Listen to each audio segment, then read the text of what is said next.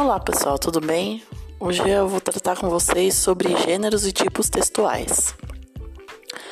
Existem diversos elementos que fazem com que a gente auxiliam a gente a produzir um texto, né? Mas, é, para começar, a gente precisa entender um pouco das suas estruturas, certo? Então vamos lá. Em primeiro lugar, o que, é o gênero textual? Vocês já devem ter estudado antes, né? Vocês já vocês já estudaram antes o que, são os gêneros textuais, a gente vai rever um pouco aqui então. Então, quando a gente fala de gênero, nós estamos falando basicamente do direcionamento do texto e da sua estrutura. Por exemplo, é, a gente tem uma receita de bolo, a gente tem uma, um conto, é, ou um documento documento qualquer. Todos eles aí são gêneros, só que eles vão ter funções diferentes. A receita de bolo, por exemplo, ela vai instruir você a fazer alguma coisa. É, o, o conto ele vai ser um gênero narrativo, ou seja, ele é literatura.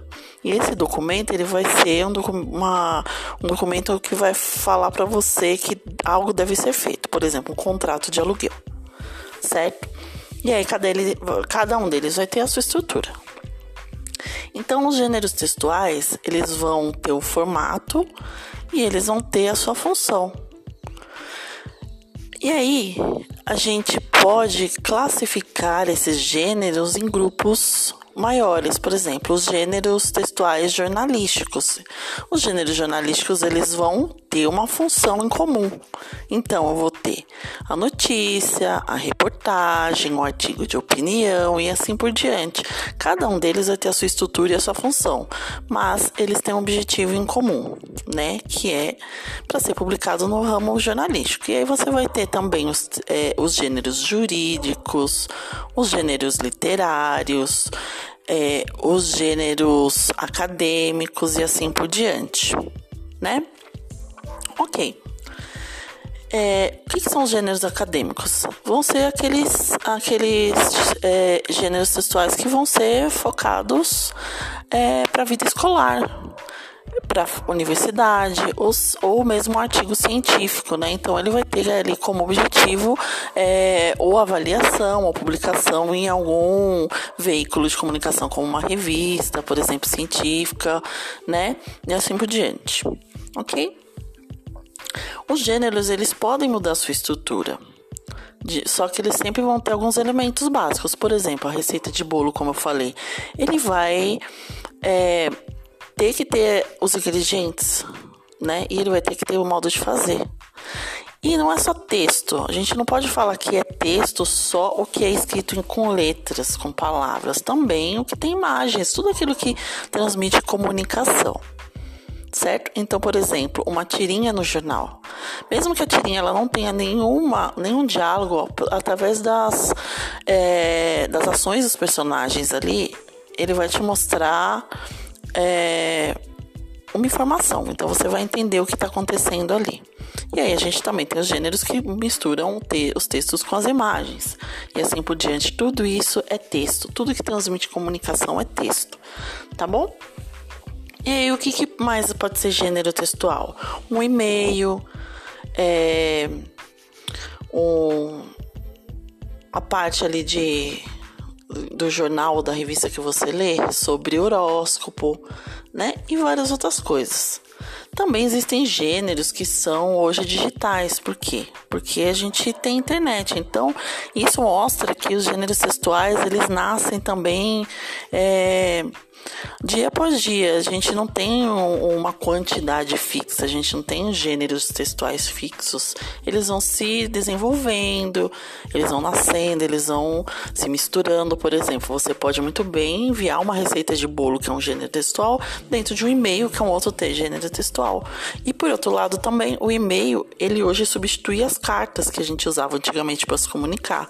Ainda existem cartas? Sim, ainda existem, né? Mas a gente usa muito mais os e-mails hoje, certo? E assim por diante. Tudo bem? Então, gêneros textuais eles são basicamente é, adequados a essas características. E aí, a gente tem os tipos textuais. Os tipos textuais, eles vão ter uma diferença aí. Por quê? Porque o tipo textual, ele vai é, ser classificado de acordo com a sua função comunicativa. Então ele pode, pode se dizer que ele é mais voltado para como você como ele é escrito, como é, ele vai ser compreendido, qual é o objetivo dele, tá? Eu vou explicar. Por exemplo, os gêneros textuais, a notícia, a reportagem, a receita de bolo, o horóscopo, a tirinha, é, e, é, e assim por diante eles vão ser escritos, né, mesmo que sejam com imagens, mas eles vão ser escritos de com uma determinada função. Ou ele vai ser para te instruir, como a receita de bolo, ou ele vai ser é, para comandar, como um documento, por exemplo, o contrato de aluguel, que você precisa seguir o que está escrito, ou ele vai te informar e não dar opinião, como é, por exemplo, uma notícia, é claro que sempre acaba tendo alguma opinião do autor, né? Mas o objetivo principal dele vai ser só expor informação. Ou ele vai ser um texto é, argumentativo, que vai ter a opinião daquela pessoa que escreveu. Né, que é o que a gente está estudando bastante na escola. Por exemplo, um artigo de opinião, ele vai ter informação, vai ser expositivo, sim, mas ele também vai ter a opinião do autor. Uma resenha crítica também vai ter opinião do autor, né? Agora um resumo, um resumo de um livro, por exemplo, ele não vai ter opinião geralmente, ele vai ser só expositivo, ok? Então nós temos os tipos textuais, é, os prescritivos, né? Que ele vai ser é, ele vai te dizer o que deve ser feito, por exemplo, a receita médica, ele pode ser injuntivo, que vai ser instrucional, como por exemplo a receita de bolo, você não é obrigado a fazer, mas você pode fazer daquela forma. O texto dissertativo argumentativo, que é onde expõe a opinião de quem está fazendo, quem está produzindo aquele texto, né? E aí se usa bastante também de ironia, é, se usam questionamentos e assim por diante. Você pode ver, por exemplo, numa tirinha política, numa charge que tem a opinião de quem está produzindo, né? É, ele vai te informar sobre algum acontecimento que é de conhecimento geral da população e também demonstrar ali qual que é, é a opinião do autor. Artigo de opinião, dissertação argumentativa, que é a redação basicamente usada no Enem. Tudo isso aí vai ter opinião do autor. Por isso que é importante a gente saber colocar as nossas opiniões, argumentar, é importantíssimo. Ok? Mas a gente vai falar de mais disso para frente. E os textos expositivos, que são é, utilizados dados, são informados dados, mas não exatamente a opinião de quem está escrevendo, são fatos, basicamente né? Então ele vai ser uma reportagem, por exemplo, quando uma reportagem ela é plenamente expositiva, vai ser um resumo e assim por diante, né? O texto descritivo ele vai relatar acontecimentos, ele vai é, expor, é, descrever coisas que estão acontecendo dentro daquele tema que ele está sendo utilizado, que também é expositivo, né? E por último, o texto narrativo. O que é o texto narrativo? Quando a gente estuda literatura, a gente não estuda bastante os elementos da narrativa, que a gente também vai falar, vai ver. Nós vimos e também vou falar sobre isso aqui. Né? Os textos narrativos ele vai ter um narrador, ele vai ter personagens, ele vai ter tempo, espaço é, e assim por diante né? Ou seja, ele vai contar uma história. E o texto narrativo, ele pode ser utilizado no teatro, no cinema, é, nos livros e assim por diante. Aí, dentro dos gêneros literários, que é o agrupamento ali de textos narrativos, você pode ter gêneros textuais como o conto, a crônica, a fábula, o romance, todos eles vão ser narrativos, entendeu? Então, o gênero textual por exemplo, um conto é a estrutura e o objetivo dele, ele vai ter as suas características. Só que o conto ele tem que ser narrativo, ele vai ser um texto narrativo.